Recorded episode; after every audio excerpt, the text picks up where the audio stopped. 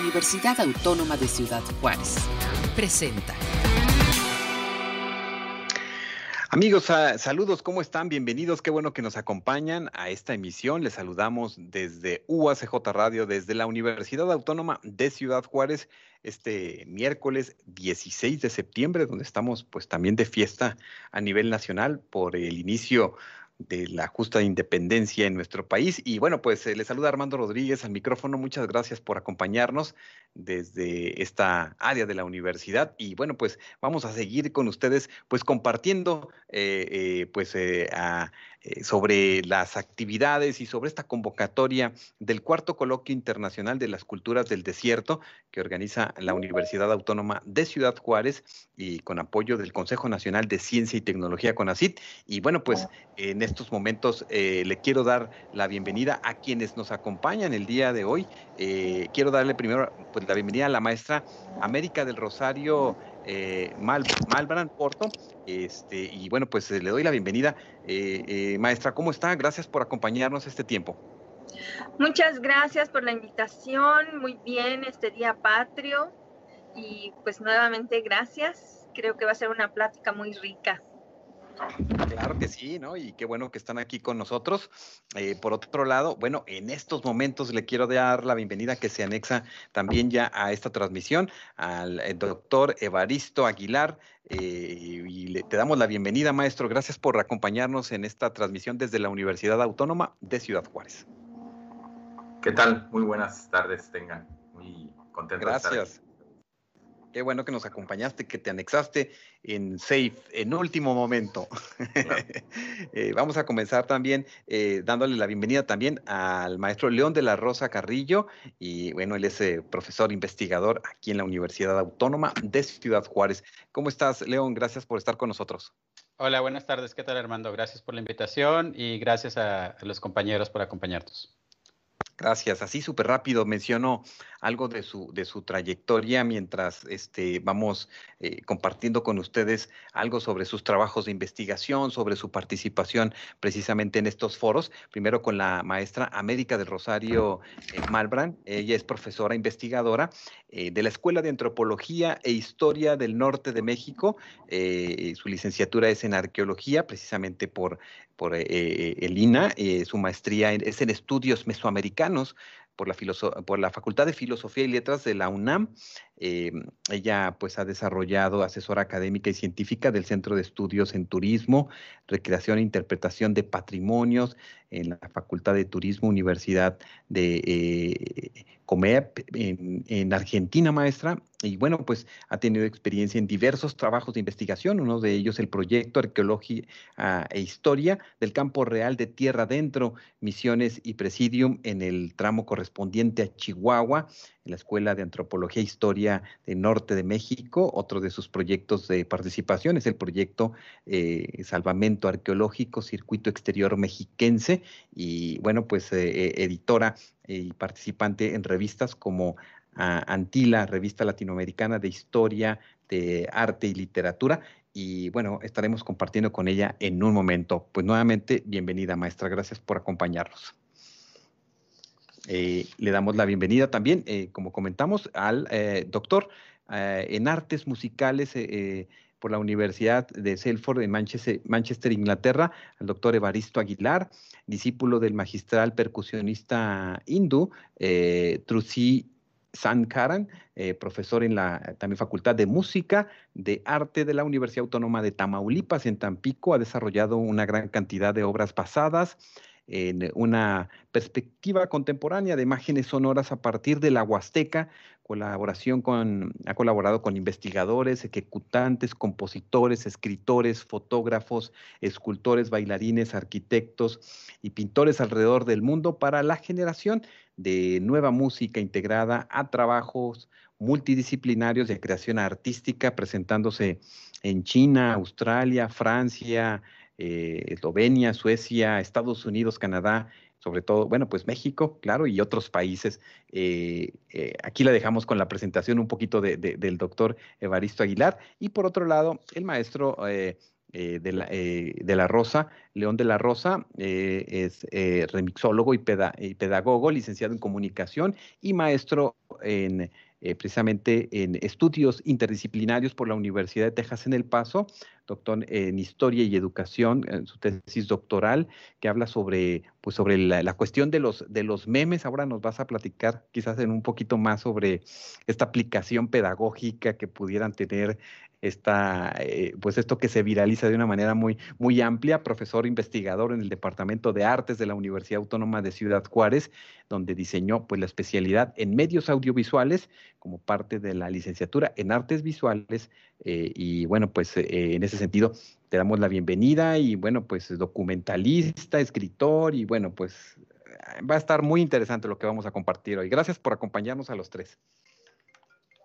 Sí, gracias para comenzar, pues me gustaría iniciar con la, con la, eh, con la maestra América del Rosario. Eh, maestra, pues eh, platíquenos un poco sobre su participación en este, pues en este coloquio que todavía estamos convocando a que ingresen, a que participen, a que manden sus resúmenes eh, y bueno, pues y también que nos hable un poco sobre esta colaboración y este trabajo que está realizando o que se ha realizado en el proyecto también donde engloba parte de Chihuahua.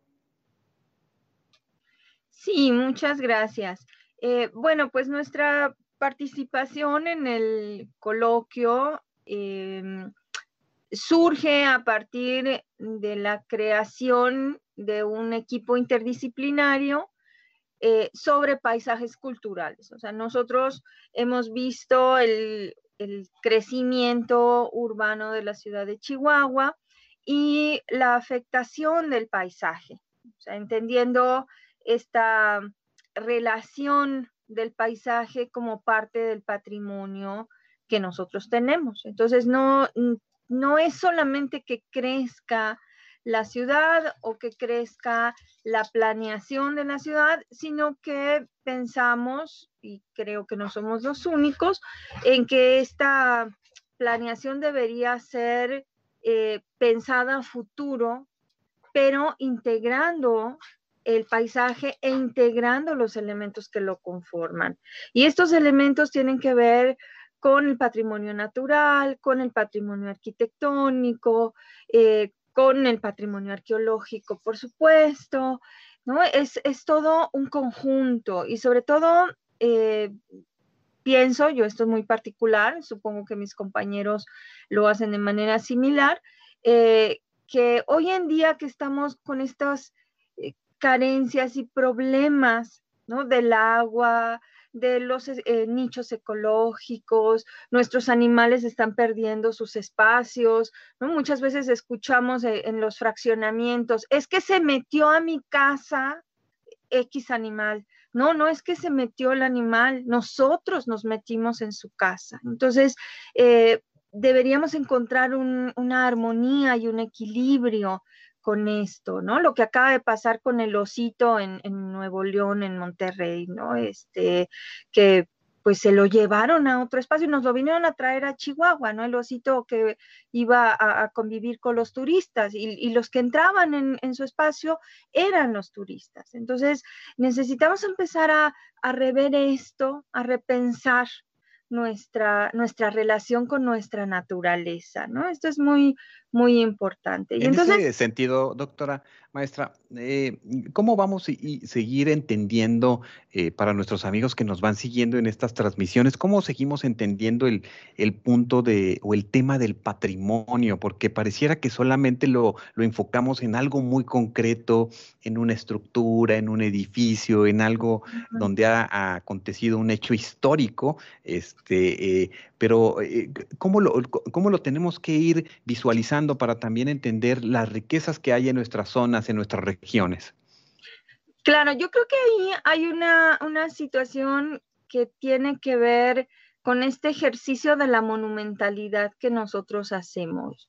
Eh, por ejemplo, Anneli Chavira, que es arquitecta y es una de las eh, personas que está dentro de este equipo. Me gustaría mencionar quiénes son para que no se me, se me pongan celosos, ¿no? Eh, somos tres arqueólogos, eh, América Martínez, que es la jefa de carrera de la Escuela de antropología, la carrera de arqueología, el doctor Víctor Ortega León, que forma parte del, eh, del equipo del Centro INA Chihuahua, Anaili Chavira, que como dije es arquitecta, maestra en arquitecta, también pertenece al Centro INA, Federico Mancera, que bueno, creo que es muy conocido por ustedes, ¿no? Em, y él eh, eh, es geógrafo, pero además es pedagogo.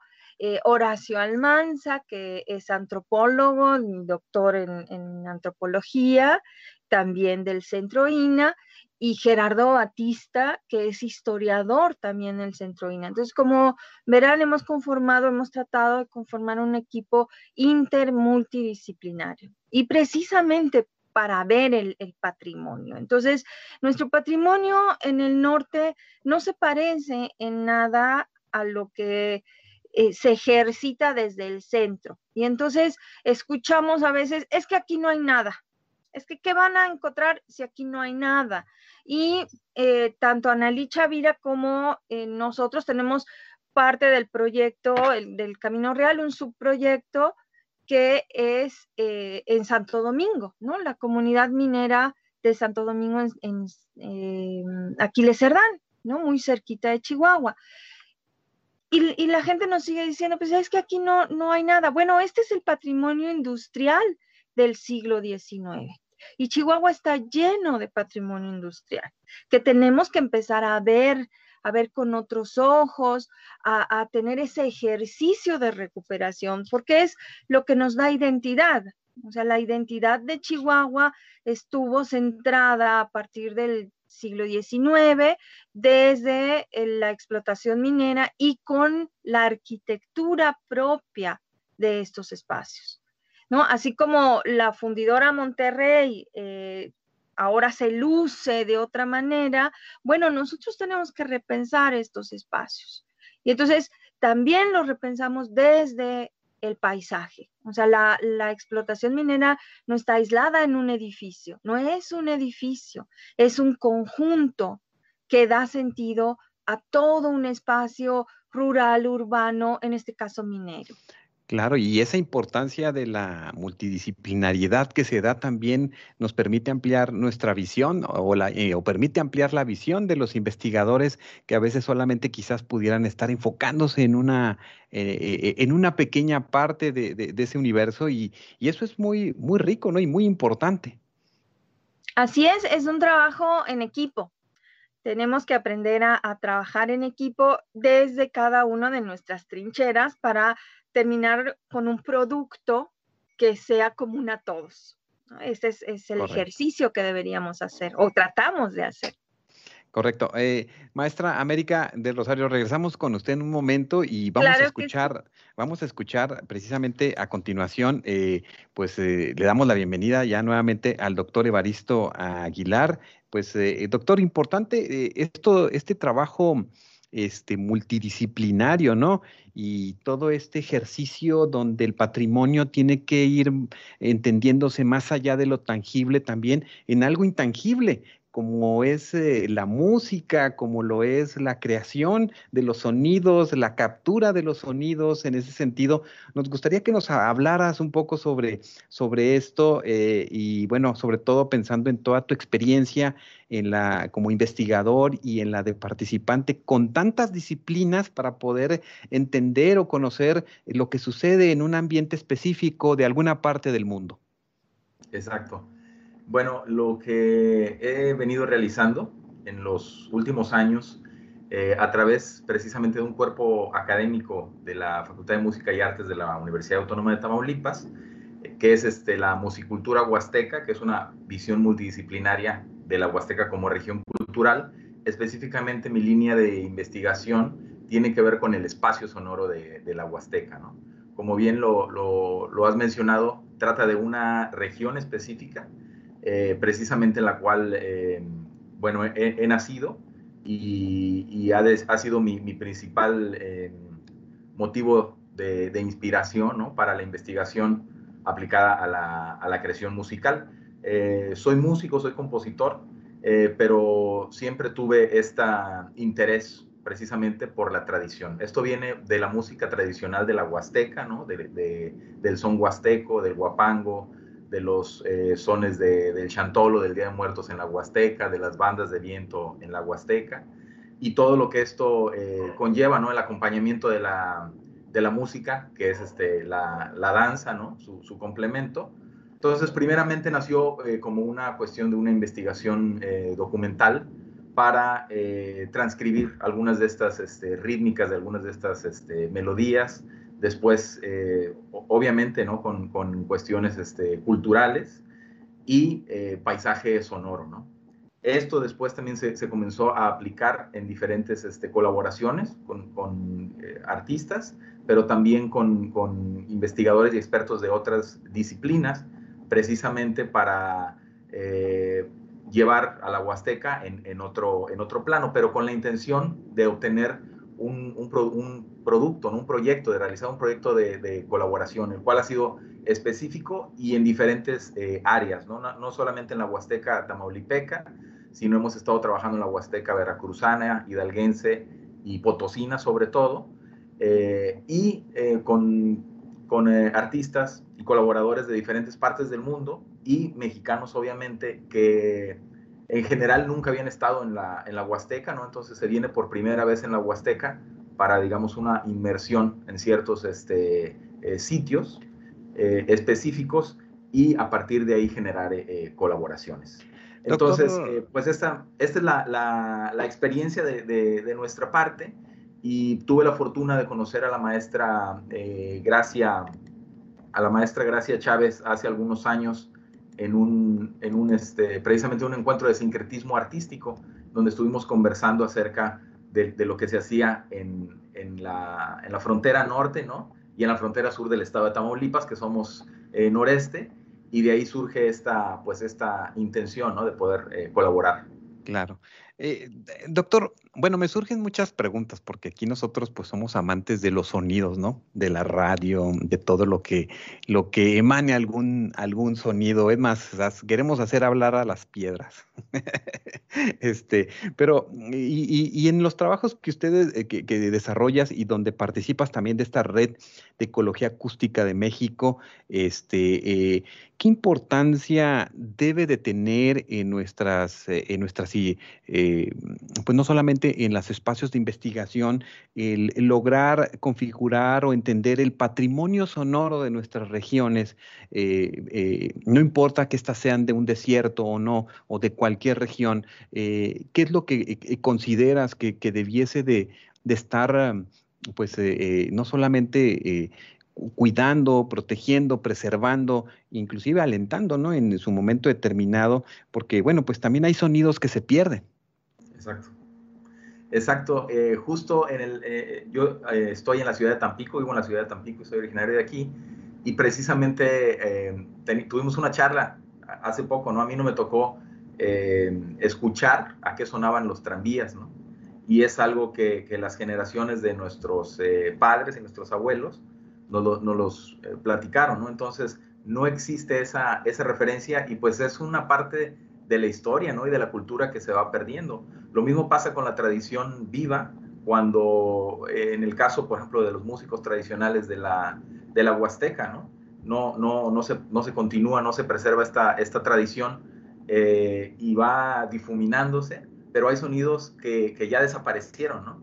Eh, después viene pues la intención de la recreación a través de, de, de, las referencias documentales, que es lo que también tenemos un poco como con la música eh, prehispánica, ¿no? En, en, general, para decir, sonaba tal, sonaba cual, de, tal o cual forma, pero es una, es una eh, reinvención o una interpretación este, nueva, ¿no? Entonces, sí creo que es muy importante la preservación de los, de los sonidos y tener eso como una, una referencia, una referencia eh, sonora, y es precisamente lo que estamos eh, tratando de impulsar a través de esta red de ecología acústica de, de México, que precisamente la conforman diferentes eh, investigadores de, de, varias disciplinas que están eh, preocupados y enfocados desde hace muchísimos años ¿no? en, la, en, la, preservación de los, de los sonidos.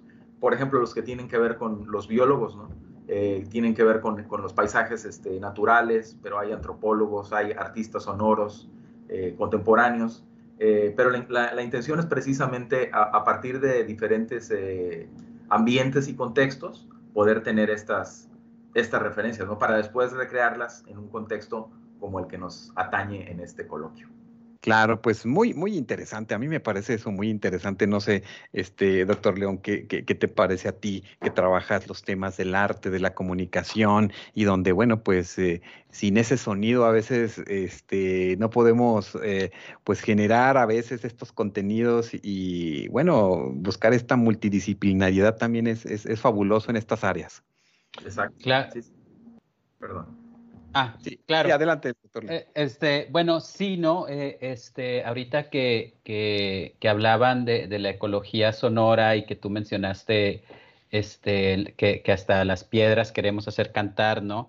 Algo que eh, en, en, por nuestra parte, lo que nosotros vamos a estar desarrollando como parte del, del coloquio, tiene que ver con un proyecto que realizamos el año pasado eh, a partir de verano del año pasado que se eh, llama, llamó Desierto Arte Archivo y que culminó con una exhibición, pero que en realidad fue un proceso bastante largo en el que empezamos a, reunirnos para hacernos preguntas muy básicas sobre nuestro desierto y sobre nuestra relación con el desierto. Este, y, tratar de descentralizar la, la discusión del desierto eh, eh, como siempre la tenemos a partir de, nosotros y a partir de lo que nos falta y pensarlo más bien en a partir de lo que nos puede enseñar y de lo que podemos aprender del mismo en términos éticos, en términos estéticos y críticos. Ahorita que escuchaba a la maestra este, eh, América hablar del patrimonio, eh, y, cómo nuestro patrimonio es completamente diferente al que se puede encontrar en, el centro y sur de la República. Eh, este, el arte también, ¿no? Los colores también, la, relación con, con, principios estéticos también es necesariamente diferente. Eh, este, yo, yo, yo, yo, siempre reacciono de una manera como medio negativa cuando, cuando veo eh, eh, este, casas y, negocios pintados de, rosas mexicanos, por ejemplo, en Juárez y, en el desierto, donde ese rosa va a durar exactamente dos horas, ¿no? Y, este, y pero, pero que de muchas maneras se entiende como, como, lo mexicano. Entonces, una de las cosas que a nosotros nos interesaba mucho era precisamente como trasladar y, traducir estas posturas de, de, qué es lo mexicano y no tanto como en, términos nacionalistas ni nada por el estilo, no simplemente al final de cuentas seguimos perteneciendo a, esta frontera, ¿no? De este lado de la frontera, pero también pensar en cómo nosotros como artistas y como creadores eh, este, culturales podemos relacionarnos eh, con, lo que el desierto nos ofrece. Leo, permíteme, permíteme ubicar a nuestros amigos que nos están siguiendo y escuchando. Eh, Leo trabaja muchas, muchas temáticas y ha documentado pues diversos fenómenos, eh, sobre todo incluyendo pues protestas, violencia en nuestra frontera Ciudad Juárez, El Paso, Texas y todo pues este entramado de relaciones y, tantas situaciones que se viven en, nuestras fronteras que es, que es interesante para aquellos que este, eh, van conociendo un poco eh, estos temas que, que, manejas, Leo, y, que, y que además están pues intrínsecamente relacionados con, con, esta zona, ¿no? Y que son importantes darlos a conocer y que son importantes plantearlos. Sí, sí hay arte, pero también hay denuncia y también hay búsqueda de justicia. Claro, y justicia no solamente para humanos, ¿no? Justicia también para, para, para lo no humano, para, para, el medio ambiente, justicia para, este, para las gobernadoras, para las lagartijas, para, para, para todos estos eh, este, recursos que, que, que, ni siquiera les llamamos por su nombre y simplemente les decimos recursos, ¿no? Porque los asumimos como que están para, aquí para ser explotados y, y, y para beneficiarnos de alguna manera es interesante que mencionas lo, de mi trabajo en, la ciudad. Este, sí, por, mucho tiempo me enfoqué mucho en, trabajar fenómenos urbanos o, reflexionar más bien eh, fenómenos urbanos, tanto así que abandoné la ciudad y ahorita ni siquiera vivo en la ciudad, vivo en, un pueblo que se llama San Agustín, que es el pueblo donde, donde crecí en realidad, ¿no? Y que es donde siempre me he sentido eh, a gusto. Eh, este, y, pues eh, en, estos momentos, los últimos cinco años, que, es cuando volvía a mi pueblo, eh, en realidad me he estado eh, interesando más y más por, por lo, lo, que sucede en el desierto sin la necesidad de seres humanos aquí, ¿no? Y que este, este proceso de pandemia y este momento de, de, la cuarentena interminable nos ha dejado, o, por lo menos a mí me ha dejado una gran enseñanza de, qué es lo que de verdad está a tu mano y qué de verdad está a tu alcance y, trabajar con ello, ¿no? Y, cuando eh, vives eh, eh, en, estas zonas, te, das cuenta que, a lo mejor la ausencia del ser humano no es tan mala como, como, hemos querido pensar todo este tiempo, ¿no? Así es, pues, pues interesante porque además, mira, este, planteas temas muy, muy, muy, muy ad hoc también, no sé, maestra América, porque si hablamos de esta pues de esta ecología. Bueno, ahorita que hablar del tema del agua en Chihuahua, ¿no? Que hablar del tema del agua siempre los desiertos es un tema que, que, nos da para tanto conflicto y tantas situaciones. Bueno, y si lo generamos desde esta cuestión geopolítica también. Bueno, esta, este muro de Trump, cuántas especies ha dejado de este lado y cuántas del otro y cuántas ya no se pueden interrelacionar, ¿no? También estamos como en ese, como en ese sentido. Eh, eh, ¿qué, observa usted en, eso, en ese plano, eh, maestra América? Uy, bueno, yo estoy en total acuerdo, tal vez esta no existencia sea lo correcto, pero bueno, ya nos estamos metiendo en un debate bastante complicado, ¿no? Eh, en ese sentido, pues también tenemos que ver esta cuestión patrimonial, ¿no? ¿Qué, es lo que nos identifica? Ahora, como usted dice, em, esto que yo estoy trabajando, que es el Camino Real de Tierra Adentro, pues llegaba hasta Santa Fe, hasta Nuevo México, y un día se puso una frontera, un día se, separó eh, Nuevo México, se separó Texas, y, y, la problemática cuando uno hace estos estudios históricos es que la frontera se diluye.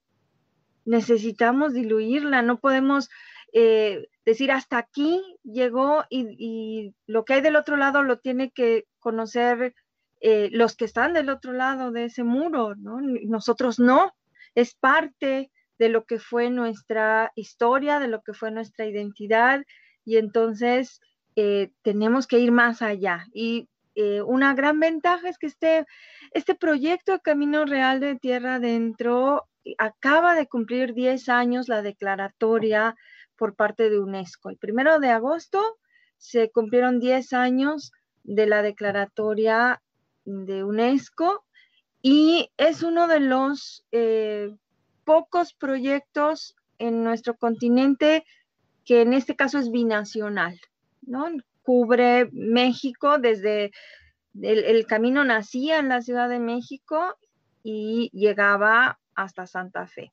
Y sin embargo, eh, es mucho el trabajo, es mucho más el trabajo que en estos 10 años han realizado nuestros colegas norteamericanos que lo que nosotros mismos. Ahora sí hubo como esta explosión por el aniversario, ojalá y esta explosión nos lleve a que haya mucha más investigación, muchos más trabajos eh, que, que, nos hacen falta, ¿no? que nos hacen falta para entendernos a nosotros mismos. Y, va más allá también, o sea, tenemos que conocer los ecosistemas, los nichos ecológicos que había, eh, por qué comemos lo que comemos en, en cada región, en Chihuahua, porque vinieron los colonizadores y qué es lo que nos trajeron, qué platillos nos trajeron, pues las tortillas de harina, ¿no? Que no, no eran algo autóctono. Y esto también tiene que ver con estos intercambios culturales, con eh, las formas de ser como somos.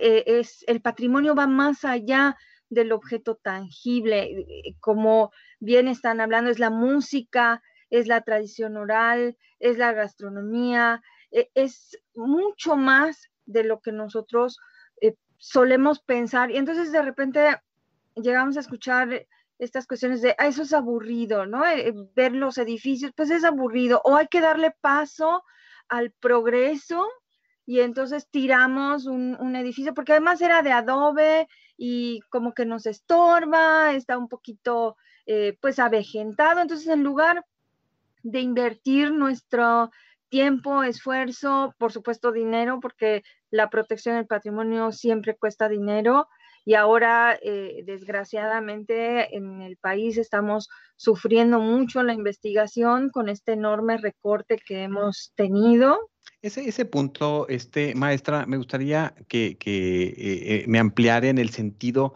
no solamente, bueno, pues sabemos, siempre hay pocos recursos, ¿no? Para la investigación, para el arte, para eh, muchas áreas de, de, estas de las que estamos hablando, pero, pero ¿qué tanto espacio hay para la publicación, para la colocación de estas investigaciones que a veces muchas de ellas pues se quedan a veces en las bibliotecas de las universidades? Hay mucho trabajo muy intenso y muy interesante de estudiantes, de docentes, de investigadores, pero que después no salen a la luz y se quedan, se quedan ahí. La veo yo en un trabajo editorial interesante, no solamente en México, sino fuera de México. Háblenos sobre esta, sobre esta parte que quizás puede llamarle mucho la atención a investigadores que quizás tienen algún trabajo o a estudiantes que también tienen, bueno, pues esta invitación de arriesgarse y publicar y estar colocando estos temas que a veces, pocas veces y seguro a veces en nada de ocasiones vamos a escuchar en los medios o en las revistas tradicionales. Sí, ahí hay un, reto y mm, claro, publicar en papel cuesta mucho dinero pero estamos buscando caminos, estamos buscando alternativas, ¿no? Y las publicaciones electrónicas empiezan a ser una alternativa. Eh, esta revista que usted mencionaba, Antilla, Em, entre varios investigadores, eh, creamos, antes de que yo llegara a Chihuahua, creamos un centro de estudios independiente. Y esta revista es producto de eh, esto, de, para pensar que sí se puede. Claro, eh, hay que cumplir ciertas normas de calidad, hay correcciones, tratamos de en este caso de no ser tan, tan estrictos como otras revistas revisadas por pares, pero buscamos alternativas y precisamente ahora eh, estamos con la, convocatoria para el número 27, el que quiera eh, sumarse, pues bienvenido, les puedo dejar los datos.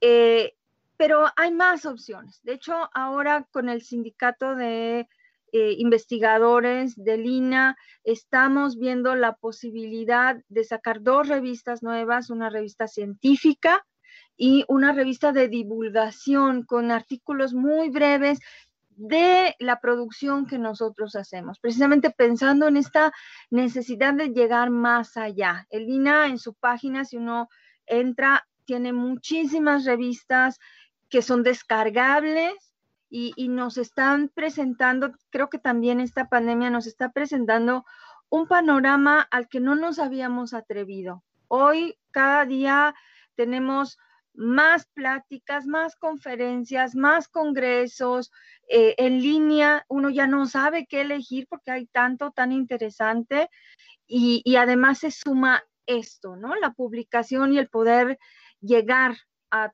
todos los sectores. Eso, es, interesante, es gratificante, ¿no? Y, muy interesante porque además, eh, pues también se da la posibilidad de generar, de generar estas, estas redes. Bueno, ahora también con este coloquio, indudablemente, pues va a estar esta posibilidad de generarse redes en, e, e, en, la temática o en el punto de, de, la, de la música, de este bien intangible, este doctor Aguilar. Eh, ¿Quién le da cabida a temas o a músicas o a creaciones tan, tan, eh, pues tan interesantes del rescate eh, de, de, de, los, eh, de las voces de la Huasteca, por ejemplo? O sea, que, eh, eh, eh, bueno, aparte del, y ahora con el Internet y con estas nuevas posibilidades que comenta la, maestra América, bueno, pues ya hay un, un N número de posibilidades de, colocar estos, estos materiales audibles, pero ¿a, qué se, a, qué se, a, qué se enfrentan ustedes?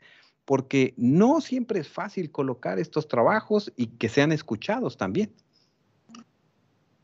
Sí, claro pues en, las cuestiones del, como, como bien lo dijo eh,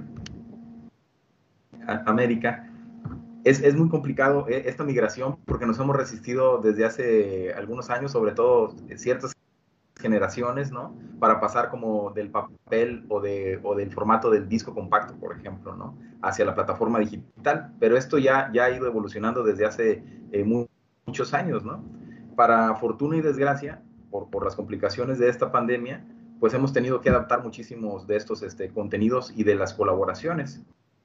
Eh, cuestiones de planeación y de investigación que teníamos que estar en la, desde el laboratorio, desde la oficina, ¿no? ahora desde casa, eh, para la cuestión de planear todos estos proyectos, pero al momento de la, de la producción y de la investigación, por ejemplo, ¿no? la investigación este, de campo eh, en todos estos este, lugares, pues en todo el mundo es muy complicado ¿no? Estos, en estos momentos.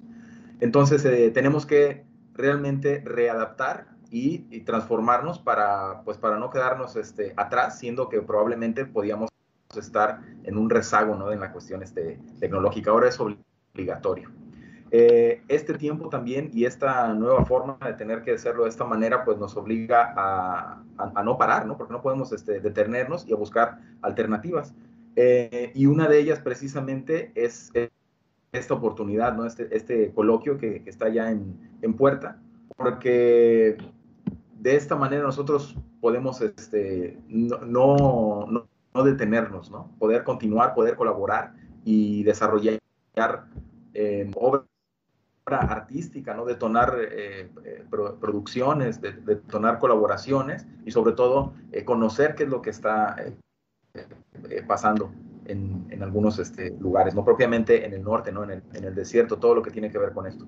Entonces la tecnología ahora nos está también acercando y es una, como le he mencionado, una, una oportunidad, a diferencia de veces que cuando nos teníamos que trasladar y si podíamos o no por otra actividad a un, a un congreso, ¿no? Cuando, Entonces, cuando llegas eh, a, a, un lugar, doctor Evaristo, eh, como observo, has estado en varias partes del mundo, este, bueno, a mí me gusta ir a comprar música, ¿verdad? De la, de la región.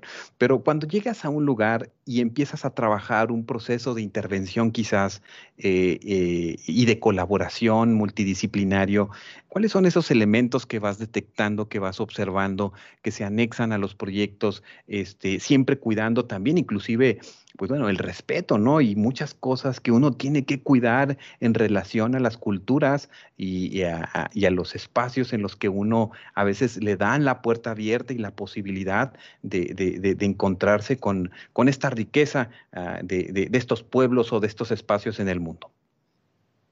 Eh, principalmente como, como lo individual, porque obviamente cuando uno va, y eso tenemos la experiencia pues todos los, los colegas, ¿no? Cuando uno se traslada a otro espacio que no es el propio, generalmente puede ser pues a través de una invitación, si es una cuestión de una eh, investigación, si es una cuestión académica, en donde tiene uno un propósito eh, específico, ¿no? Un plan ya, eh, trazado a, desarrollar.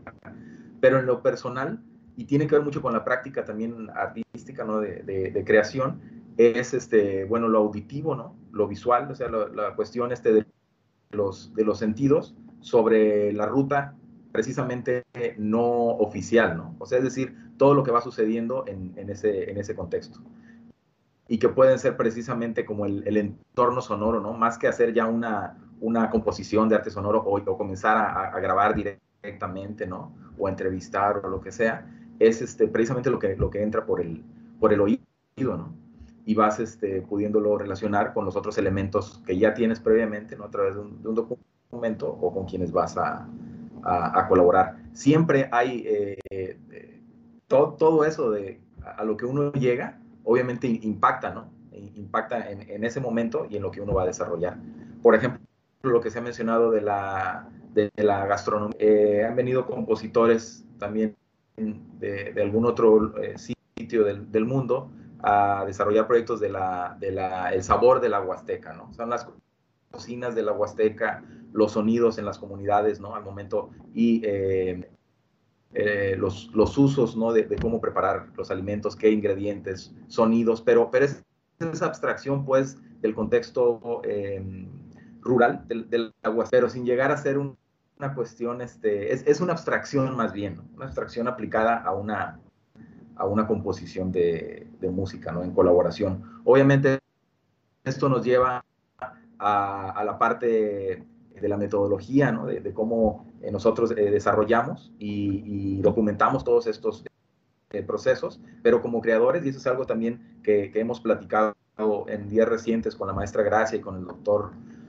con el doctor Adán Cano, en ese sentido, como creadores tenemos esa posibilidad de entrar directamente como al, como al campo ah, de, estudio desde otra... Eh, claro, desde el aula... Eh, Ahí estoy. Desde el aula, doctor eh, León, con los estudiantes que están pues preparándose también en estas áreas de una manera profesional de artes visuales, ¿qué, observas? y qué, qué directrices eh, se van planteando, inclusive en estos retos que vivimos hoy, ¿no? Ya lo platicábamos ahora, eh, que también ellos enfrentan unos retos en este, en este tiempo, pero también unas grandes oportunidades. ¿Qué, qué, observas en eso? Claro, este, sabes que cuando eh, de repente no, nos manda a, a, todos a nuestras casas en, en, marzo la, la, situación de, de la pandemia, eh, de, repente como que todas nuestras poblaciones de estudiantes se convirtieron en poblaciones en peligro de abandonar, ¿no? Eh, eh, de abandonar la escuela por, por, diferentes motivos, por, por, por, a lo mejor falta de acceso a tecnología, por falta de, confianza en, en, estas este, plataformas y demás.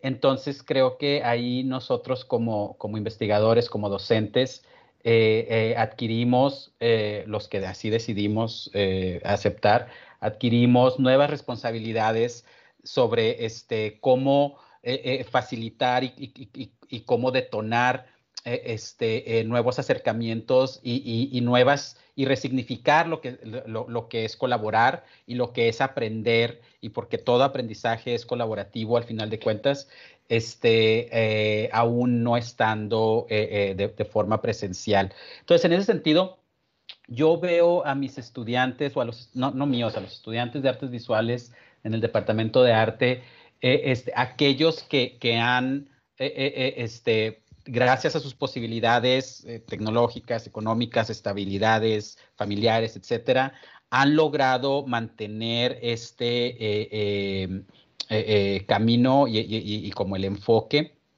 Eh, los veo reconsiderando mucho qué significa tener acceso a un espacio abierto, ¿no? Por ejemplo, este, varios, varios de nuestros estudiantes que, estaban planeando, no sé, exhibiciones finales para, para, para, graduarse, han tenido que reconfigurar toda la noción de qué significa una exhibición pública bajo las condiciones actuales, ¿no? Este, eh, y otra, pero otra vez, esto solamente eh, eh, sucede cuando se, se, cuenta con, con, con, una cierta cantidad de privilegios que te permite adaptarte, ¿no? Entonces, yo creo que, que una vez que, que, que, esto este, cambie de la manera que vaya a cambiar, vamos a tener que adquirir una serie de nuevas responsabilidades con, con, aquella población que, hemos, este, eh, que, ha quedado fuera, ¿no? Que ha quedado fuera de, de estos procesos y de estos sistemas. Eh, este, no por nuestro gusto o por el gusto de nadie, sino por, por las condiciones de, existencia, ¿no? Y que, y que, estaban fuera a veces de, este, de estas exposiciones, de estas visitas a lugares históricos o hasta de esta escucha de este tipo de música que quizás en ese, en ese encuentro específico pues solamente pudiéramos tener acceso, acceso a ella. Y ahora esta, estas situaciones nos permiten abrir estos panoramas, generar nuevas, nuevas posibilidades este, alternativas también. Y en ese sentido en la mesa para ir eh, pues eh, cerrando un poco lo que estamos compartiendo el día de hoy con el objetivo pues de seguir haciendo esta promoción para que participen en el cuarto coloquio internacional de las culturas del desierto en esta mesa de discusión de desierto arte y archivo a quiénes convocas este doctor León eh, qué les invitas a los a los jóvenes a los estudiantes a, los profesionistas o a quien desee participar en esta mesa cuál es cuál es el objetivo central para que pues para que se anexen a esta mesa bueno, el objetivo eh, principal de esta mesa va a ser eh, eh, como hacer un recuento de, los procesos que nos llevaron a, culminar con, esta exhibición y que nos llevaron a culminar con una resignificación personal y anecdótica del, desierto y de, y la estética y de la crítica y la ética del desierto. Y este, van a participar tanto eh, eh, este, mis dos colegas con quien coordiné el, proyecto, la, maestra Gracia Chávez y la doctora María Eugenia Hernández, y este, artistas eh, independientes y estudiantes de, la carrera, algunos graduados, otros aún estudiantes, que participaron en, todo este proceso, que fue un proceso que incluyó también a biólogos, por ejemplo, que nos dieron ahí como que una revolcada este, eh, no, a la profundidad posible ¿no? de, de, de, todo esto, sobre cuáles eran los procesos biológicos que, que, eran relevantes para lo que estábamos eh, este, eh, asumiendo y, postulando. Entonces, yo creo que a, a, todas las personas que, que han pensado en, en, qué es lo que el desierto ofrece, eh, esta mesa va a ser eh, este, rica y va a ser eh, este, reveladora ¿no? de, procesos y de ideas inherentes en el lugar en el que, habitamos. Pues está ahí la invitación para, que creadores este, participen y bueno, pues estén atentos a, a, esta mesa que ojalá sean, sean varias mesas porque yo creo que hay mucho trabajo ahí que exponer desde estas, no solamente desde los desiertos, sino desde otros y desde otros lugares, ¿no? Porque no solamente estamos hablando de los desiertos aquí en México, sino en cualquier parte donde nos estén escuchando, viendo y pues eh, eh, obteniendo este mensaje. Y, en el caso eh, este, de usted, maestra América, ¿qué, nos, ¿qué nos hace una invitación para, para ubicarnos en algunas de tantas, de tantas posibilidades y, mesas que va a haber, porque las temáticas son muy abiertas también? en el caso de tu expertise, ¿qué, ¿qué invitación generas a quienes nos escuchan y nos ven? Pues la mesa eh, que nosotros hemos propuesto precisamente es este trabajo interdisciplinario desde paisajes culturales, pero que tiene que ver con el crecimiento urbano, no solo de Chihuahua, ¿no? Esto se está dando en, todas partes y, y, sería, me parece muy loable que a partir de este tipo de iniciativas podamos crear conciencia y podamos eh, tener espacios más armónicos donde vivir, donde convivir eh, con la naturaleza, con los animales que la rodean, entre nosotros mismos y, no que eh, suceda esto. decía yo hace poco a alguien que mm, estaba rentando un o vendiendo un departamento de estos nuevos que llaman lujosos, de 60 metros cuadrados, ¿no? De 50 metros cuadrados. Yo decía, ¿cuándo nos acostumbramos a vivir tan mal? Porque pues al final de la historia somos primates y necesitamos espacios y este espacio eh, se acorta mientras más crece la ciudad, al contrario de lo que podría pensarse. Entonces, tener estos espacios eh, lúdicos, estos espacios donde podamos salir, disfrutar, descansar y al mismo tiempo reconocer lo que nos pertenece, lo que es nuestro, lo que nos hace eh, ser lo que somos y que hace que nos enamoremos de nuestra ciudad, de nuestro espacio. Entonces, a partir de ahí, pues esa sería mi invitación, ¿no? Eh, eh, tratemos de estar mejor y estar mejor no necesariamente es tener muchas cosas o tener un departamento caro, es convivir con nuestro entorno, y pensamos que de esta manera multidisciplinaria, interdisciplinaria, pues podemos llegar a crear esta conciencia. Pues eh, me parece muy interesante lo que acaba de compartir este maestra América, eh, porque mm, recuerdo mucho las palabras de el doctor Carlos González Lobo, que eh, arquitecto muy, muy importante en México por la creación de, las primeras etapas de la vivienda popular y donde él genera una crítica en esta cátedra en la universidad, aquí en el Instituto de Arquitectura, Diseño y Arte, y genera una crítica pues a todos estos espacios que con el paso del tiempo se han reducido a tal manera, bueno, que ya no, ya no cabe una cama, que ya no es digno el espacio, ¿no?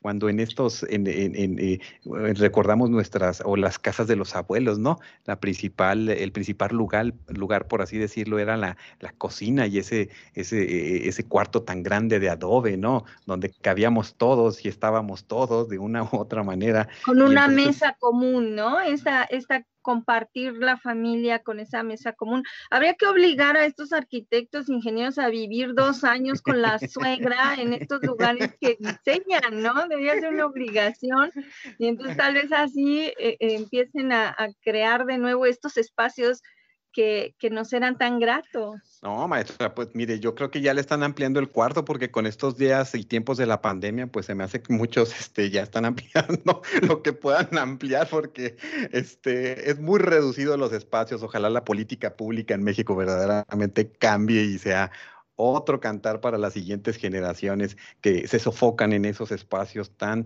desafortunados a veces, pero que pues no hay más quizás a veces dónde vivir, dónde, dónde recurrir. Y pues ahora recién, miren, pues eh, les digo que siempre acabamos hablando de comidas.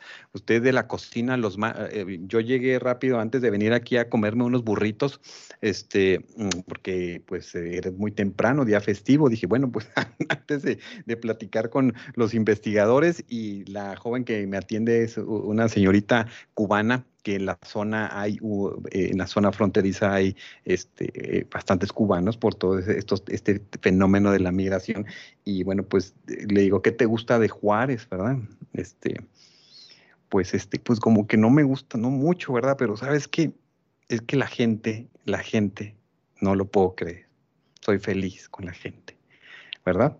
Y le digo, bueno, no has ido a Samalayuca, hay que ir a darse una vuelta al desierto, ¿verdad? Ese, ese, e, e, esa era este, un tema de también eh, la gente, los espacios, el, este compartir tan necesario que, como decía Leo, requerimos, ¿no? Y pronto esperamos pronto tenerlo, lo hacemos ahora en pocos, en poco, en poco, en petit, ¿verdad? pequeños grupos, pero quizás pronto lleguemos a, estos nuevos espacios. Y pues, eh, eh, doctor eh, Evaristo, le tocó cerrar, este, ¿qué, les dice, qué les decimos a, la gente para que participe?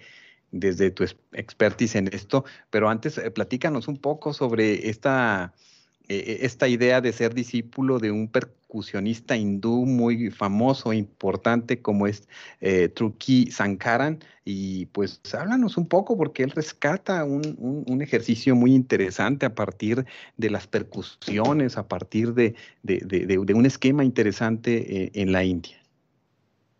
Sí, claro. Bueno, mi maestro tiene, e, esto sucedió en el del 98, 99, 2000. Tuve oportunidad de conocerlo a través de, de maestro Trichi Sankaran a través de su obra, obviamente, primero eh, a través de su, de su música eh, y de sus publicaciones, y tuve oportunidad de conocerlo eh, en, un, en, un, festival y después poder estudiar de manera particular con él.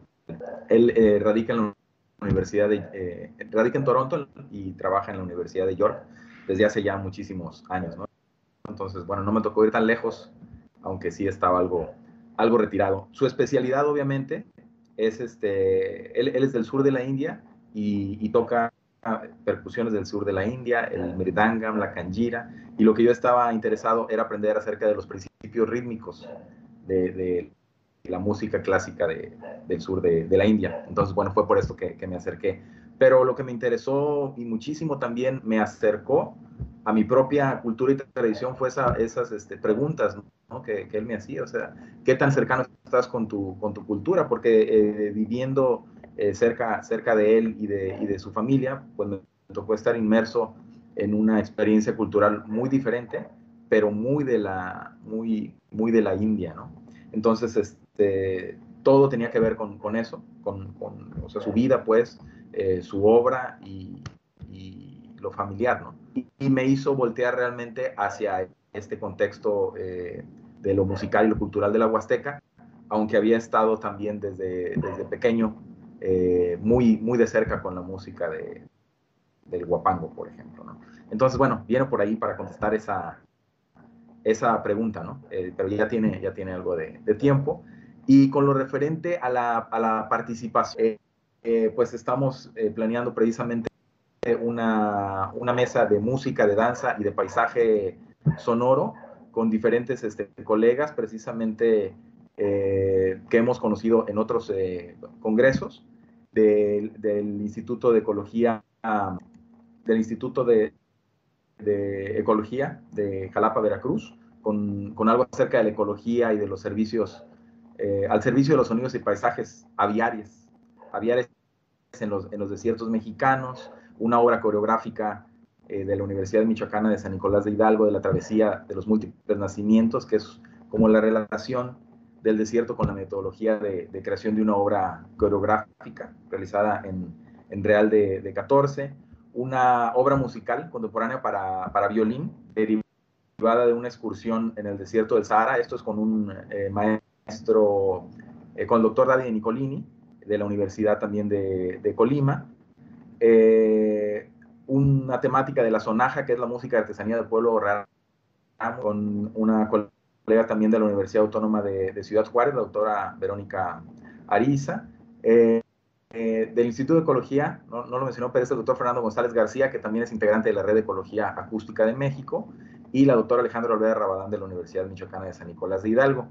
Y estamos, eh, además de poder este, compartir lo que, hemos este, producido en este cuerpo académico de musicultura huasteca y de la línea del espacio sonoro de la Huasteca, es poder ofrecer un, concierto de, música huasteca más percusiones eh, que se llama Percusones. Esto sería a través de un concierto eh, didáctico y pues es un programa integrado por una colección de guapangos, de canarios, de sones huastecos tradicionales, en donde bueno, vamos a estar tocando violín, jarana, quinta, un poco de zapateado y cómo se adapta esto para resonar en objetos e instrumentos convencionales de, de percusión desde una perspectiva contemporánea. Entonces, hasta el momento, eso es lo que, lo que tenemos este, en, en, mente y, por supuesto, eh, comenzar a, eh, formar parte de esta, de esta red, ¿no? precisamente para, para poder, eh, como lo mencioné, detonar proyectos y realizar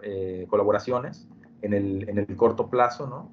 entre nuestras instituciones de todos los que estén interesados, obviamente, en pues muy bien, ya, ya queremos escuchar y ver esas participaciones. Este, en, eh, recuerden, esto va, va a ser del 21 al 24 de octubre. Y bueno, pues la sede es la División Multidisciplinaria de la Universidad Autónoma de Ciudad Juárez en Nuevo Casas Grandes. Y bueno, pues este es un coloquio virtual. Y bueno, todos aquellos que nos están escuchando por primera vez con estos temas, bueno, pues ya en esas fechas les estaremos dando más información de cómo quedó conformado pues ya este, este panorama del programa, dónde van a poder escuchar o, participar o, y bueno, pues animarse quizás en una, en una siguiente, siguiente ocasión. Yo les, les agradezco mucho pues este, eh, este compartir el día, el día de hoy, pues este maestra eh, América de, Rosario Malbrán, muchas gracias y bueno, pues este, gracias por acompañarnos, maestra. Pues muchísimas gracias a ustedes por la invitación y pues nos veremos en el coloquio. Claro, claro que sí. ¿Y dónde está ubicada usted, doctora? Disculpe, se me olvidó preguntarle. Eh, yo estoy en la ciudad de Chihuahua. Correcto. Desde la ciudad de Chihuahua, ahí estaremos. Sí, ahí está eh, en, en, Chihuahua tenemos la Escuela de Antropología e Historia del Norte de México. Muy bien, pues aquí está cerquitas, igual este, vamos muy pronto, maestra, por ahí. Muchas gracias. Este, eh, doctor León de la Rosa, eh, muchas gracias por acompañarnos aquí de nuestra zona fronteriza. Gracias a ti, Armando. Y pues bueno, cuando gusten pasar a San Agustín, también aquí los esperamos. Muy, pues nos quedan más cerquitas ahí, bueno, estamos más cerquitas. y eh, doctor Evaristo Aguilar, muchas gracias también. ¿Dónde estás ubicado tú? Estoy en Tampico, Tamaulipas en el puerto Jaibo. Bueno, no, pues, Muchísimas pues. gracias. Te agradecemos mucho que nos hayas, este, eh, que nos hayan acompañado. Muchas gracias a todos los que se anexaron al, a este Facebook y le recordamos así súper rápido que esta posibilidad de que envíen sus, eh, sus eh, escritos, sus participaciones para este coloquio, el plazo vence el 20 de septiembre y bueno, pues todavía tienen, tienen ahí oportunidad. Envíenlo a coloquio del desierto arroba uacj.mx, conozcan todas las bases, eh, precisamente allí en el Facebook de, Coloquio del Desierto y también aquí en, nuestra página en UACJ Radio eh, de la Universidad Autónoma de Ciudad Juárez. Bueno, pues pasamos un buen momento y les agradecemos mucho este compartir y pues saludos desde, desde esta máxima casa de estudios a todos. Muchas gracias. Hasta luego, muchas gracias. Muchas gracias. Saludos a, al doctor Cano, saludos a la, a la, maestra Gracia y bueno, pues a todos los que estuvieron siguiéndonos en esta transmisión. Hasta nuestro próximo encuentro. Muchas gracias a Elizabeth Wickman, muchas gracias a eh, Gilberto Valtierra y a Rafael Vaquera que llevó hoy la nave. Parece que como que no hay muchos cibernautas y entonces nos dejaron la banda libre y pues todo salió muy bien. Muchas gracias. Gracias, eh, que la pasen muy bien. Hasta luego. Este fue un programa de la Dirección General de Comunicación Universitaria de la Universidad Autónoma de Ciudad Juárez.